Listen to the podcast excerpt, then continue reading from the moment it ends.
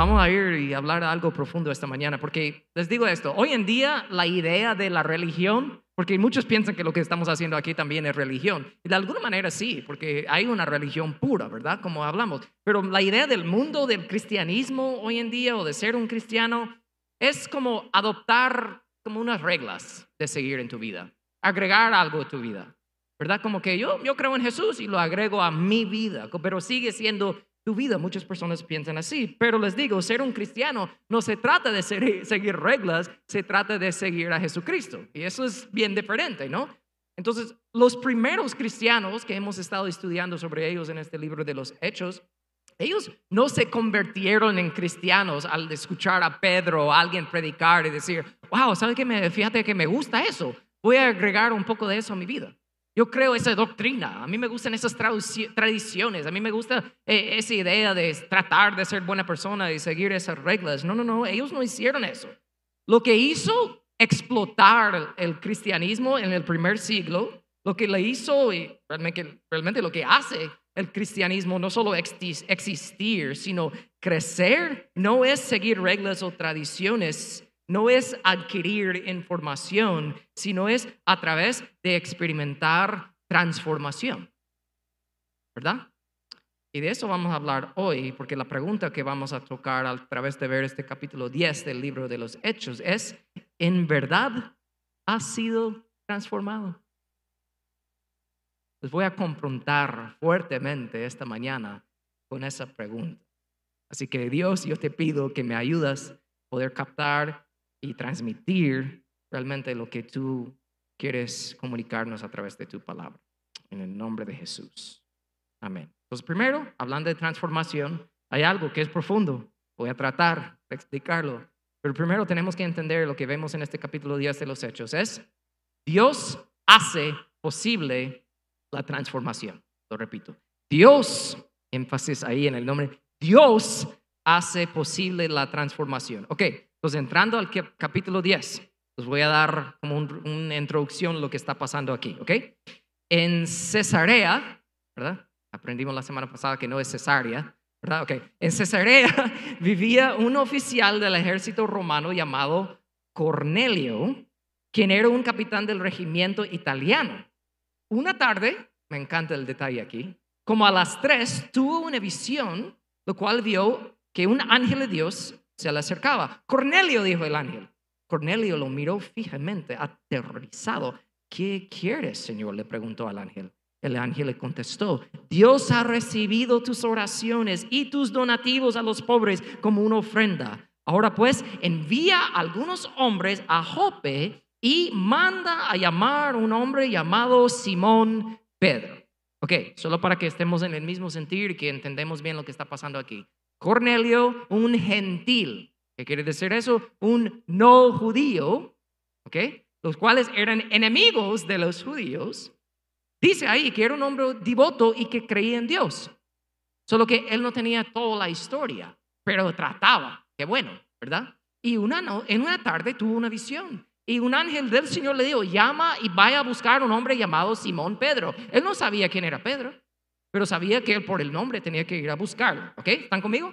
Entonces trata de imaginar, Cornelio, hombre, capitán del ejército, su casa, él manda unas personas, mira, Dios me dijo a través de un ángel que vayan a mandar a un tipo en Jope que se llama Simón Pedro. Entonces ellos se van.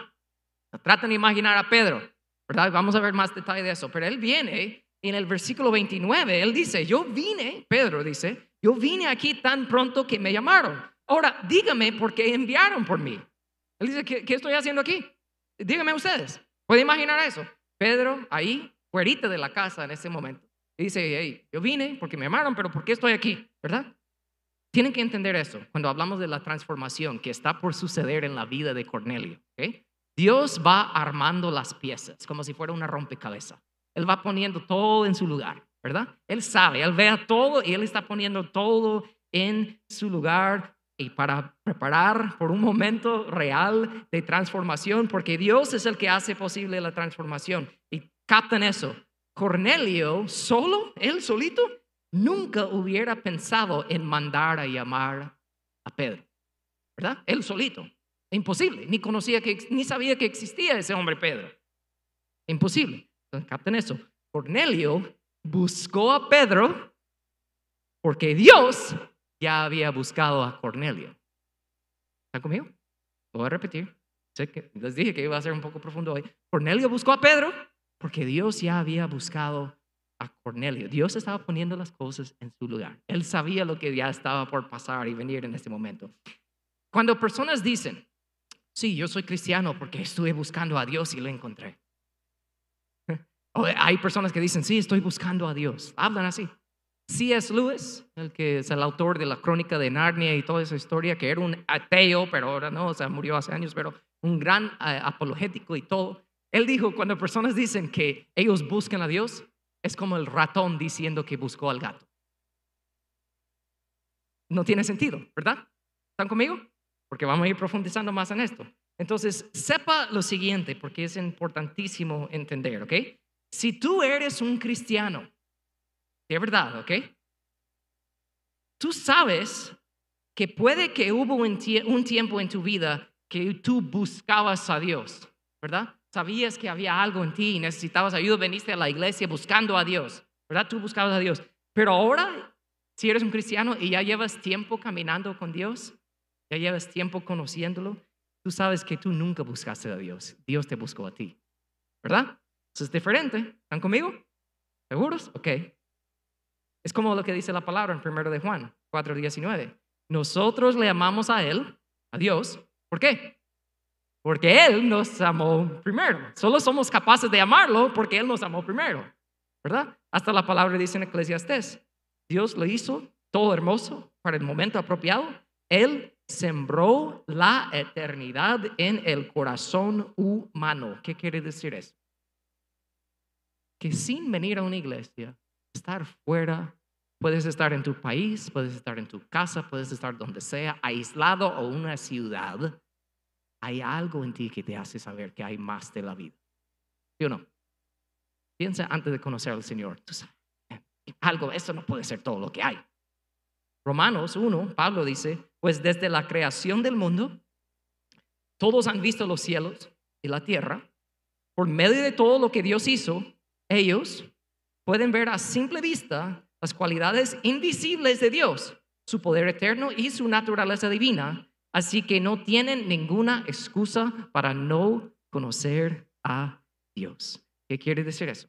Si tú dices, sí, estoy buscando a Dios, realmente tú sientes eso porque Dios ya está buscándote a ti, ya te buscó, ¿verdad? La ha puesto en ti algo, un hoyo que tú sabes que has intentado llenarlo y no puedes es Dios mismo. Entonces Dios es el que hace posible la transformación. Hasta hay un momento en la vida de los mensajes, las prédicas y las enseñanzas de Jesús, cuando Él dijo eso, hablando de que Dios lo hace posible, el Espíritu Santo es el que te hace capaz de saber que Dios te ha buscado. Eso es algo espiritual, no solo intelectual. Mira lo que dijo Jesús en Juan 6. Solo el Espíritu da vida eterna. Los esfuerzos humanos no logran nada eso. Las palabras que yo les he hablado son espíritu y son vida, pero algunos de ustedes no me creen. Ahorita, en este momento que estoy hablando de estas cosas, ahorita, hay dos reacciones. Uno, uno está, sí, la verdad, yo sé que Dios me buscó. De verdad, sientes eso. Y puede que ya estás caminando con Él, ¿verdad? Estás bien. O puede que tú sabes que Dios te ha buscado, pero sigues con tu vida. Igual tú sabes que Dios es real y que te ha llamado y te ha buscado.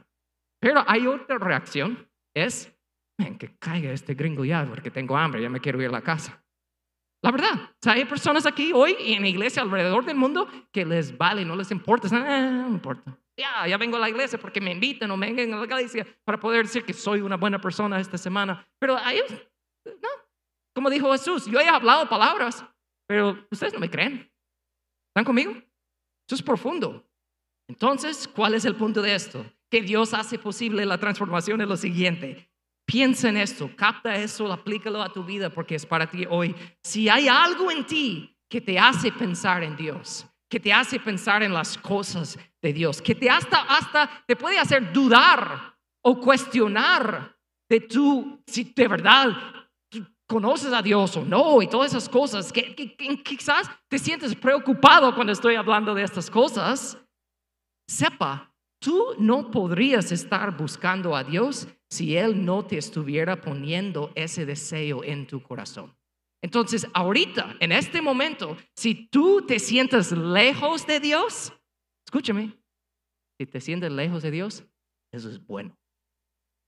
Porque alguien que está lejos de Dios no piensa que está lejos de Dios. La persona que sabe que Dios está haciendo algo en él o en ella y está lejos de Dios, lo siente. Y eso no es malo. Hasta yo diría lo siguiente, una sensación de su ausencia es la evidencia de su presencia. Porque la persona que está lejísimo de Dios, que no le importa nada, no está pensando en estas cosas. Está bien, está viviendo su vida, está tranquilo. Pero hay personas que entran a iglesias todos los domingos alrededor del mundo o están en sus casas y saben que su vida todavía le pertenece, ¿verdad? No la ha entregado a Dios, pero sabe que Dios está ahí. Hey, aquí estoy, aquí estoy. Y sienten like, oh, esa sensación de, oh, qué bueno que sientes eso. Mejor sentir eso que pensar que todo está bien. Hasta eso es el amor de Dios que te está buscando. ¿Están conmigo? Dios hace posible la transformación. ¿Por qué vemos eso en más detalle en esta historia? Porque ¿sabe lo que Dios hace también en esta historia? Dios confronta tu moralidad. ¿Sí? Porque ¿cuál es la reacción normal de un ser humano que se siente lejos de Dios y lo sabe? pero no entrega su vida a Dios. Trata de hacer buenas cosas para sentirse mejor. Entonces, ¿a quién realmente se está sirviendo? ¿A Dios o a él mismo? A la persona misma, ¿no? Pero mira lo que pasa en la historia. Hablando de este hombre Cornelio, dice la palabra, era un hombre devoto, temeroso de Dios, igual que todos de su casa. Daba generosamente a los pobres y oraba con frecuencia. Calidad de persona, este Cornelio. Wow. Si Cornelio ya era tan bueno, ¿por qué el ángel no llegó con él solo para decirle, hey, Dios dice que vas bien, sigue adelante, solo te falta poquito, sigue? ¿Están conmigo? ¿Por qué el ángel no llegó para decirle, hey, qué bueno eres, vas bien, así que solo estoy para animarte, echarle porra, que sea adelante, échale ganas, tú puedes, tú puedes, tú puedes. El ángel no dijo eso. En realidad es más fuerte. El ángel llegó a decir, Cornelio, Tú eres una buena persona y precisamente por eso te digo, necesitas escuchar el Evangelio. Tú necesitas escuchar el Evangelio para que puedas ser transformado de verdad. Dios estaba poniendo las piezas para hacer posible esta transformación. Cornelio era un buen hombre y precisamente por eso necesitaba ser transformado. ¿Por qué digo todo eso? Jesús habla de nacer de nuevo. Por eso Jesús nunca hablaba de, sí, agrégame a tu vida. Que sea tu acompañante, tu amiguito, como que vamos caminando juntos. No, no, no. Jesús habla de nacer de nuevo. ¿Qué quiere decir eso? Eso no es decir, ok, ahora voy a ir a la iglesia. No, no. Hoy voy a ser una persona más, más dedicado al Señor. No. Nacer de nuevo significa empezar de cero importa la vida que has vivido, es empezar de cero. Hasta es, Jesús lo da más detalle en Mateo 18, es ser como un niño. En Mateo 18, 3 dice así, Jesús, les digo la verdad, a menos que se aparten de sus pecados, uh, ya no, y vuelven a Dios, ¿qué dice? Como niños, nunca entrarán al reino del cielo. Es fácil saber que las personas que hacen malas cosas están lejos de Dios. Voy a repetir. Es fácil saber que las personas que hacen malas cosas están lejos de Dios. Pero hasta las personas que piensan que son buenos, igual están lejos de Dios. Los que piensan que son buenos son más difíciles de convertir que los que saben que son malos. Por eso vemos en este capítulo de Hechos 10, primero, Dios está haciendo posible esta transformación, pero también Dios confronta la moralidad. Por eso nos da el detalle que Cornelio en la superficie era calidad de persona, buena persona. Si tú lo hubieras visto en cualquier iglesia, wow, esto debe ser. Uh. Pero todavía le faltaba. Le faltaba, tenía información, pero le faltaba la transformación, lo cual yo diría, por eso Jesús dijo, son pocos que entienden esto.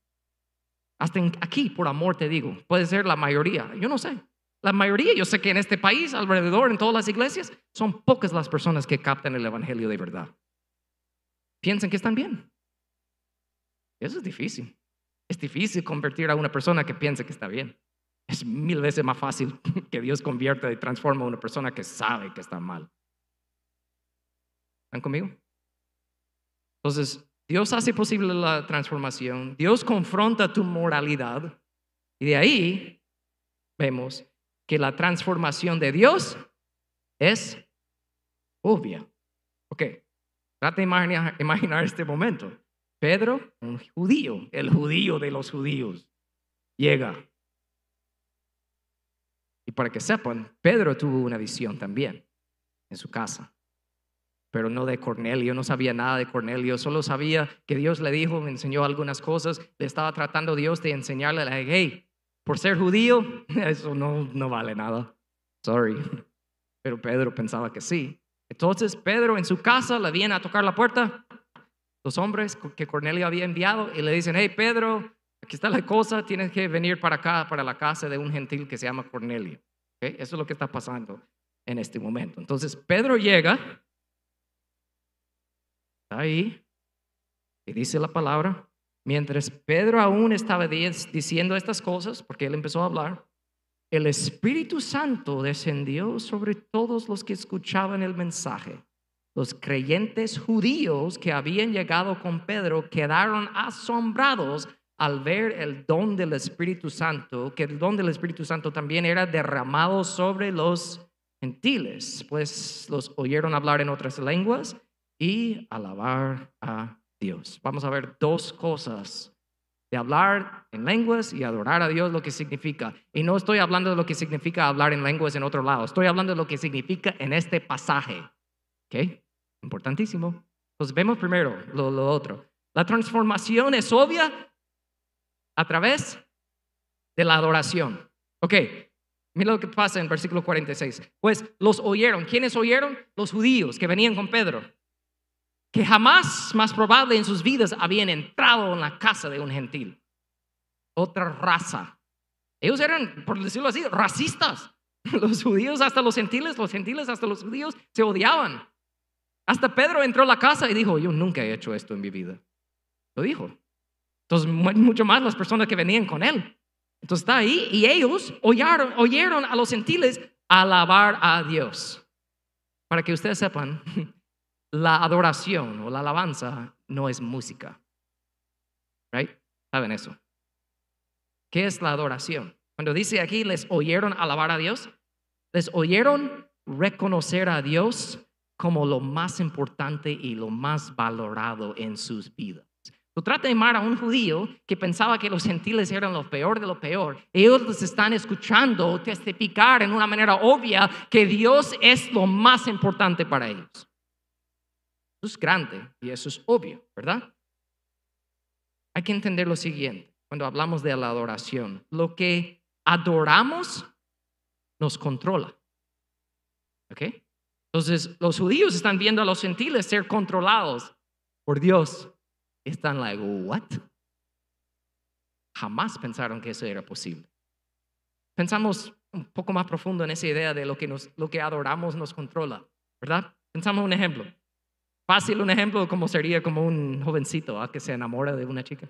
Está totalmente, ese es su ídolo, ¿verdad? Y que toma decisiones tontas. ¿Por qué? Porque está controlado por lo que adora. ¿Sí o no? Es obvio, eso es fácil, pero vamos a darle un ejemplo más profundo y quizás se puede identificar unos. Un ejemplo de alguien que es una persona que miente mucho, ¿verdad? Pero siempre la hacen en su mentira. Y cada vez que la hacen, dicen, no, sí, sí, cierto, voy a cambiar. Y al final llega y dice, no, yo voy a cambiar, yo voy a cambiar. Pero vamos más profundo. ¿Cuál es la raíz de algo así? ¿Cuál es la raíz de alguien que siempre está mintiendo? Puede ser, hay muchos ejemplos, pero uno puede ser que es su motivación de ser aprobado y aceptado por otros. Y por eso siempre tira unos mentiritas ahí para que la gente piense bien de él o de ella, ¿verdad? Adora, ¿qué es lo que adora? ¿Cuál es su, qué es la cosa que adora, que le controla? Es la aceptación de otros, ¿verdad? Y la aceptación de otros es su ídolo, es lo más importante. Pero se mira en sus mentiras, ¿verdad? Pero la raíz de esa mentira es porque adora la aceptación de otras personas. Lo que adoramos nos controla y lo que nos controla nos puede llevar a hacer cosas que jamás pensábamos posible. ¿Verdad? Pero ahora, en este momento,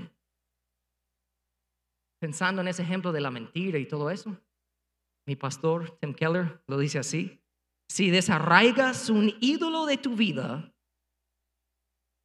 digamos, como el ejemplo de la mentira, digamos, no, no, no es cierto, yo, no, yo, quiero ir a la raíz de por qué miento, por qué hago tal cosa, lo saco, ya no quiero hacerlo, ya no quiero que me controla. Vaya, si desarraigas un ídolo de tu vida, pero no plantas el amor de Cristo en su lugar, el ídolo volverá a crecer o será reemplazado por otro. ¿Verdad? Entonces hay que reemplazar ese ídolo. ¿ok? Entonces el punto es, si el Espíritu Santo verdaderamente te ha transformado, cambias lo que adoras. Y eso es lo que los judíos están viendo. Oh my goodness. Ellos están adorando a Dios. Esto es obvio. Esto es real. Nosotros no pensábamos que esto era posible. Pero de ahí también no solo adoraron a Dios, los oyeron adorando a Dios, sino que también aquí en una iglesia bautista hablaron en lenguas. Oh, oh. ¿Qué quiere decir eso? Hay personas que toman eso y dicen, ve, ve, cada vez que uno acepta, tiene que hablar en lengua. No, Vamos aquí en el contexto de lo que está pasando porque es tan bello. Eh, no sirve de nada cambiar la palabra de Dios. La palabra de Dios es perfecta. Porque mira lo que pasa. No solo la transformación de Dios es obvia a través de la adoración, sino la transformación es obvio a través de la aceptación. ¿Por qué digo eso? En versículo 46 dice, pues los oyeron hablar en otras lenguas. ¿Se recuerdan hace unas semanas hablamos de un patrón, patrón de las mismas palabras de Jesús? Él dijo, cuando viene el Espíritu Santo, sobre ustedes serán mis testigos. ¿Dónde? En Jerusalén, Judea, Samaria y hasta los confines de la tierra. En Hechos 2 vimos Judea y Jerusalén y Judea. Vino el Espíritu Santo, Hechos 2. En Hechos 8 vimos que el Espíritu Santo vino a los de Samaria. Y ahora aquí en Hechos 10, ¿a quién está viniendo? ¿Sobre quién está viniendo el Espíritu Santo? Sobre los gentiles, los confines de la tierra. Los gentiles están recibiendo el Espíritu Santo y te digo, por eso te dije, vamos a ir profundo, no te apagas aquí, es buenísimo e importante para tu fe entender este punto. Entonces estás siguiendo el patrón del Espíritu Santo. Primero los judíos, de ahí los de Samaria y ahora por último los gentiles, los que los judíos pensaron que jamás podrían seguir y conocer a Dios. Y ahora están ahí adorando al Señor y de ahí empezaron a hablar en lengua. Porque es importante saber que hablaron lenguas, otras lenguas. ¿Qué tal si esos gentiles, al descender el Espíritu Santo sobre ellos, hubieran hablado solo hebreo? Otro idioma que no conocían, pero digamos, en el momento cae sobre ellos y empiezan a hablar hebreo. ¿Sabes lo que hubiera hecho Pedro y los demás judíos? A ver, ahora están hablando nuestro idioma, porque nosotros somos los más importantes. ¿Me explico? Pero empezaron a hablar otras lenguas de otros lugares de otros gentiles, de otras personas que antes los judíos pensaron que jamás podrían ah, conocer al Señor, el Señor y mucho menos recibir el Espíritu Santo. ¿Por qué les digo todo eso? Porque no hay una lengua o idioma o cultura que esté arriba de otro. Ahora es, este momento, es, hace obvio que Dios acepta a absolutamente todos. No hay nadie que esté fuera de esto todos pueden conocer a Dios, porque Él es el que hace posible la transformación. Eso es lo que eso quiere decir aquí. Entonces, hasta vamos más profundo por un momento. Cuando hablamos de esto, no hablaron hebreo, hablaron otros idiomas, porque Dios estaba demostrando, mira, esto es para todos. ¿Sabe lo que eso hace? Aplica eso hasta hoy en día. Esa idea que ellos estaban demostrando que todos pueden recibir a Dios, todos pueden conocer a Dios. ¿Sabe lo que eso hace? Prácticamente hoy en día acaba con el racismo. Debe. acaba con el orgullo. Cuando esos judíos vieron a gentiles hablando en lenguas, era obvio, oh my, Dios, tú aceptas a todos. Entonces, ¿qué hace a la persona que pensaba que no, no, no, esto es mi relación personal con Dios, solo es para mí? Dios dice, destruye ese orgullo, esto es para absolutamente todo. Les voy a decir algo. esa idea de ver a Dios, aceptar a todos y hablar en lenguas. Ese momento de lengua significa esto. Si mires con desgracia o menosprecias a otra cultura, raza, estás rechazando la obra, la convicción y la dirección del Espíritu Santo, para que lo sepa. Entonces Dios estaba demostrando en ese momento a través de las lenguas, a través de gentiles, adorando al único Dios verdadero. Dios acepta absolutamente todo. Todo. Eso es buenísimo. Eso sí suenan como buenas noticias. Y solo voy a decir algo extra, hablando en las iglesias. Estamos hablando del peor del peor aquí en la calle, para que esa persona sepa, Dios lo acepta, Dios lo quiere, Dios hace posible su transformación. Lo ama para cambiarlo, pero Dios está ahí para esa persona. No hay nadie que está fuera del alcance de la gracia de Dios. Eso es afuera, ¿verdad? Pero hasta dentro de la iglesia les voy a decir algo que yo he experimentado en contra de mí, hacia mí, lo he visto a otros también. Cuando hablamos de que Dios acepta a todos, Solo voy a tirar algo ahí extra para la iglesia. Es lo siguiente. Los religiosos se molestan cuando Dios usa a alguien que ellos consideran indigno. Les molesta. ¿Por qué? Es el mismo orgullo. Ellos dicen, ¿cómo que Dios va a usar a esa persona? ¿Qué están haciendo cuando ven a eso? Están dudando de la obra del Espíritu Santo. Entonces el Espíritu Santo no viene solo así como una fuerza. No, man. ¿Sabes cómo viene el Espíritu Santo realmente? Vamos aún más profundo. Sigo haciendo eso porque la verdad, vamos cavando profundo esta mañana. El Espíritu Santo no viene de la nada, no viene al azar, no viene para hacer pum, lenguas aquí, pum, milagros allá, solo por, por cualquier razón. No. Aquí nos muestra tan fuertemente la verdad de por qué viene el Espíritu Santo y cómo. El Espíritu Santo viene a través de la palabra de Dios. ¿Por qué digo eso? Versículo 44, mira lo que pasa aquí y termino. Mientras Pedro aún estaba diciendo estas cosas, digan estas cosas, estas cosas, el Espíritu Santo descendió sobre todos los que escuchaban el mensaje. voy a repetir, a ver si lo captan.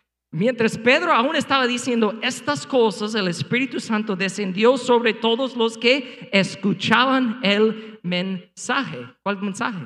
Estas cosas. ¿Qué, eran estas cosas? ¿Qué está hablando aquí? Vamos un poco más adelante en la historia, versículo 33, que dice, Cornelio le dice a Pedro, Pedro pregunta, ¿por qué estoy aquí? Y Cornelio le dice, te mandé a llamar de inmediato y te agradezco que hayas venido.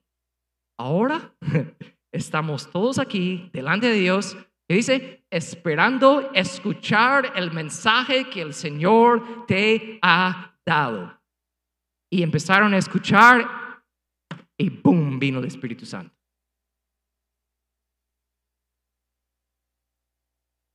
¿Quieres ser salvo? Si no eres salvo todavía.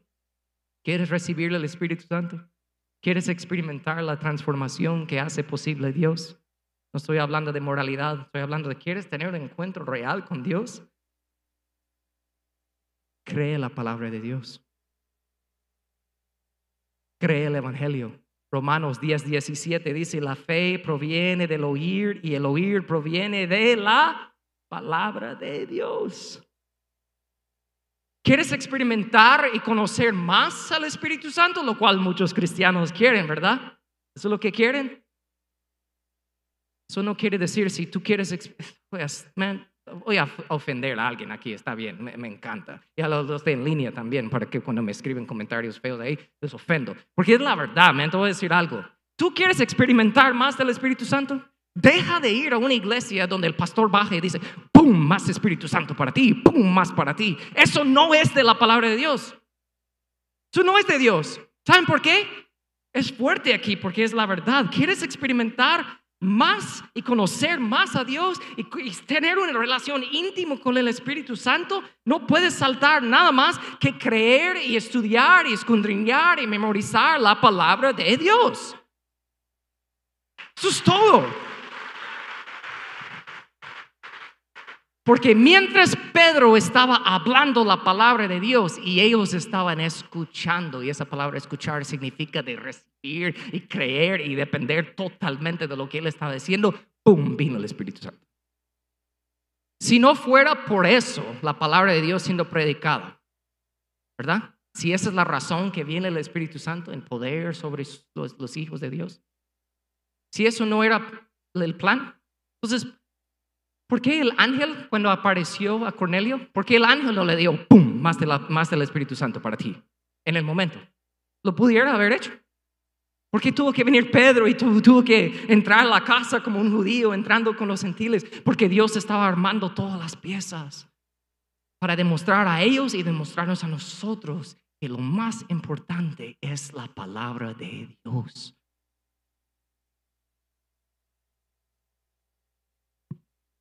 Entonces, ¿en verdad has sido transformado? ¿De verdad has entregado tu vida a Jesucristo?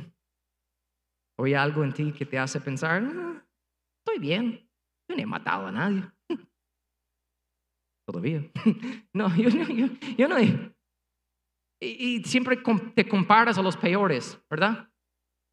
Pero compárate a Jesús. ¿Y qué pasa? Nadie es digno. Pero Dios no dice, mm, ¿ves? Fuerte. Dios dice, no, por eso envía a Jesús. Para vivir la vida por ti y morir en tu lugar. Ese es el Evangelio. Y el Evangelio no solo se encuentra en los Nuevos Testamentos, se encuentra en toda la Biblia, el Antiguo Testamento. Cuando yo hablo de creer más el Evangelio la palabra de Dios, si quieres conocer más al Espíritu Santo, estoy hablando de cada palabra de la Biblia. Porque está ahí. Es bonito.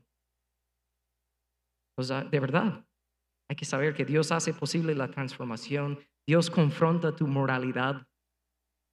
Cornelio era bueno y por eso, con más razón, necesitaba conocer a Dios. Y profundizar en la palabra de Dios. Termino con esto. Lo más bonito no digo lo más, algo más, algo extra, algo que sigue siendo bonito de este pasaje la palabra de Dios combinada con algo más. ¿Estoy agregando la palabra? No, no. Un vínculo, algo bonito. Solo les voy a leer tres versículos y tratan de notar cuál es el vínculo, la palabra de Dios con algo más que hizo todo este momento en Hechos 10 posible. Este gran milagro de ángeles y lenguas y todo eso. ¿Qué lo hizo posible? La palabra de Dios más algo más. Miren lo que dice la palabra. Hechos 2, 10.2 dice, hablando de Cornelio, era un hombre devoto, temeroso de Dios, igual que todos los de su casa, daba generosamente a los pobres y oraba a Dios con frecuencia. Versículo 9. Al día siguiente, mientras los mensajeros de Cornelio se acercaban a la ciudad, Pedro subió a la azotea a orar. Versículo 30. Cornelio contestó a Pedro cuando le preguntó, ¿por qué estoy aquí? Le dijo, hace cuatro días yo estaba orando en mi casa, como esta misma hora, tres de la tarde. De repente un hombre con ropa resplandeciente se paró delante de mí. Todo esto fue posible porque la palabra de Dios fue combinada con la oración. Eso es todo, man. Deja de complicar la cosa. Deja de complicar esto. Clases aquí, tips por allá, libros por ahí. Y ni lea la Biblia. Y ni ora. ¿Están conmigo? ¿Les estoy ofendiendo? No, ah, ustedes van también. Boten ese reloj ahí, vamos a vivir más tiempo. No, no es cierto.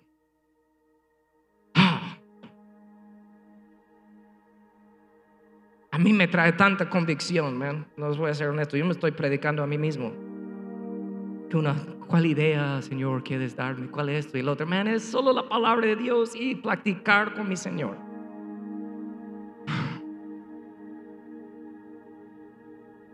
¿Les puedo agregar algo más? Una cosita más, les prometo es fuerte. ¿Saben que para los judíos, para ellos el fuego, fuego de Dios, porque hablamos del Espíritu Santo y lenguas y muchos de, ah, fuego, fuego, Para los judíos el fuego representaba juicio. No representaba hablar en lenguas, no, no primero para los judíos representaba juicio. ¿Y qué juicio? Juicio de Dios sobre los enemigos de Dios. ¿Y quiénes eran los enemigos de Dios? Los gentiles juicio. ¿Saben la historia de Elías en Primero de Reyes 18?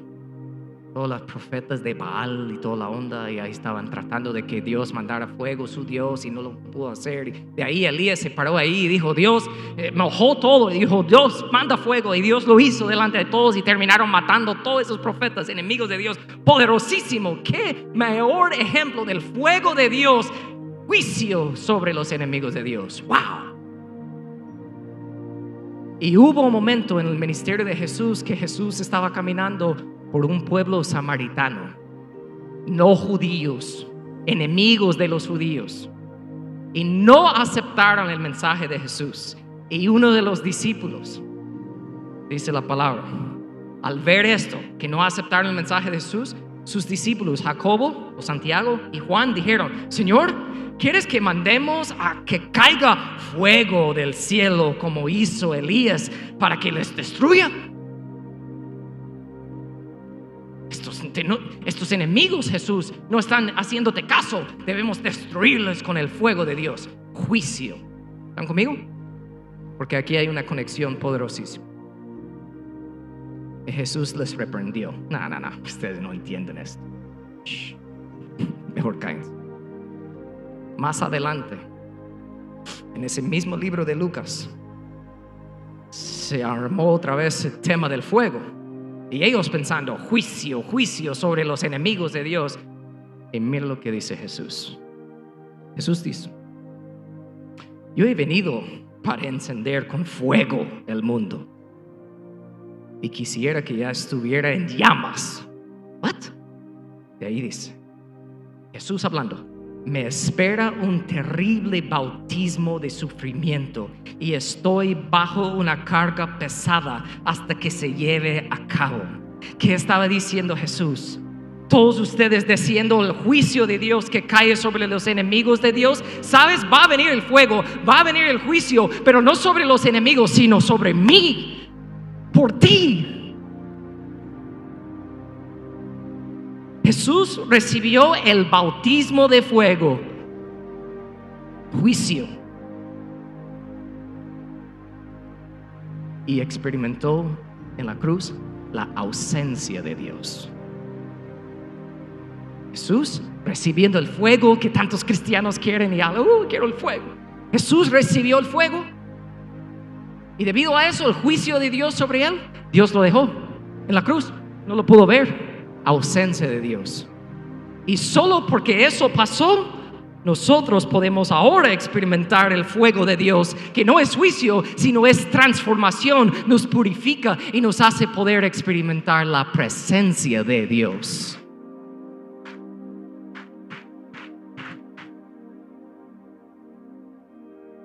Así que cierren sus ojos por un momento. Voy a invitar a unos líderes aquí enfrente. Sé que es un mensaje que no está diseñado para hacerte sentir emociones o mariposas en el estómago y decirte, tú puedes, tú puedes. No, esto es del Evangelio, esto es la palabra de Dios, esto es la pura verdad, es lo que tú necesitas. Si tú estás aquí hoy y no conoces a Dios, pero mientras que yo hablo, tú sientes algo like, y quizás te sientes lejos de Dios. Repito, si te sientes lejos de Dios, estás más cerca de lo que piensas.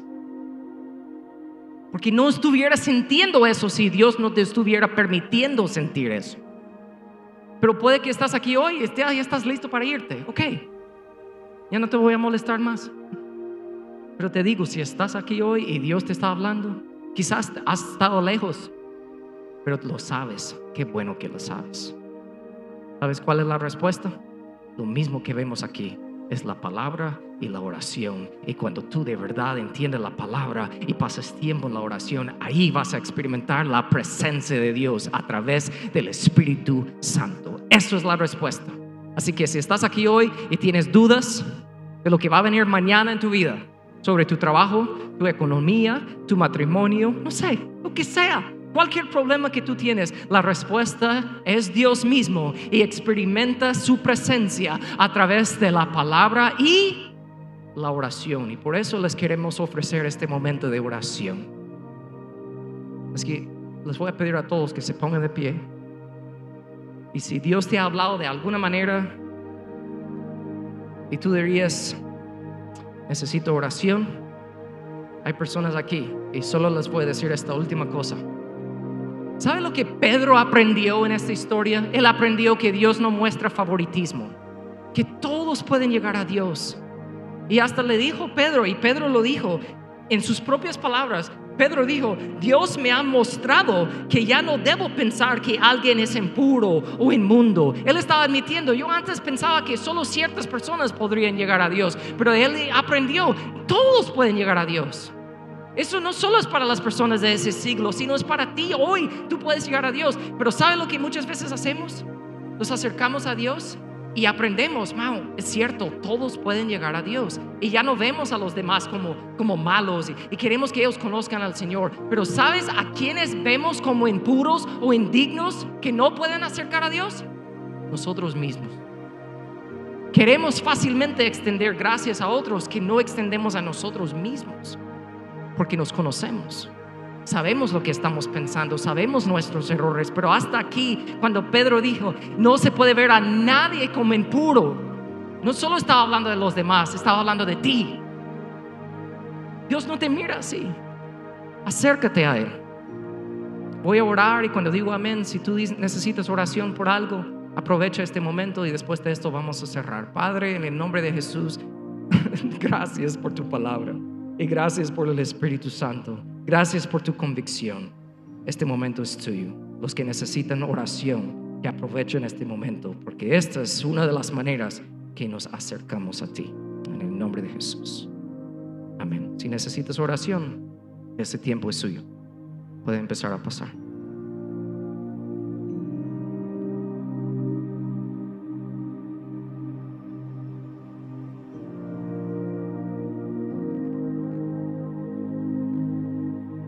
Te voy a decir algo, porque yo he estado donde ustedes están, todavía estoy.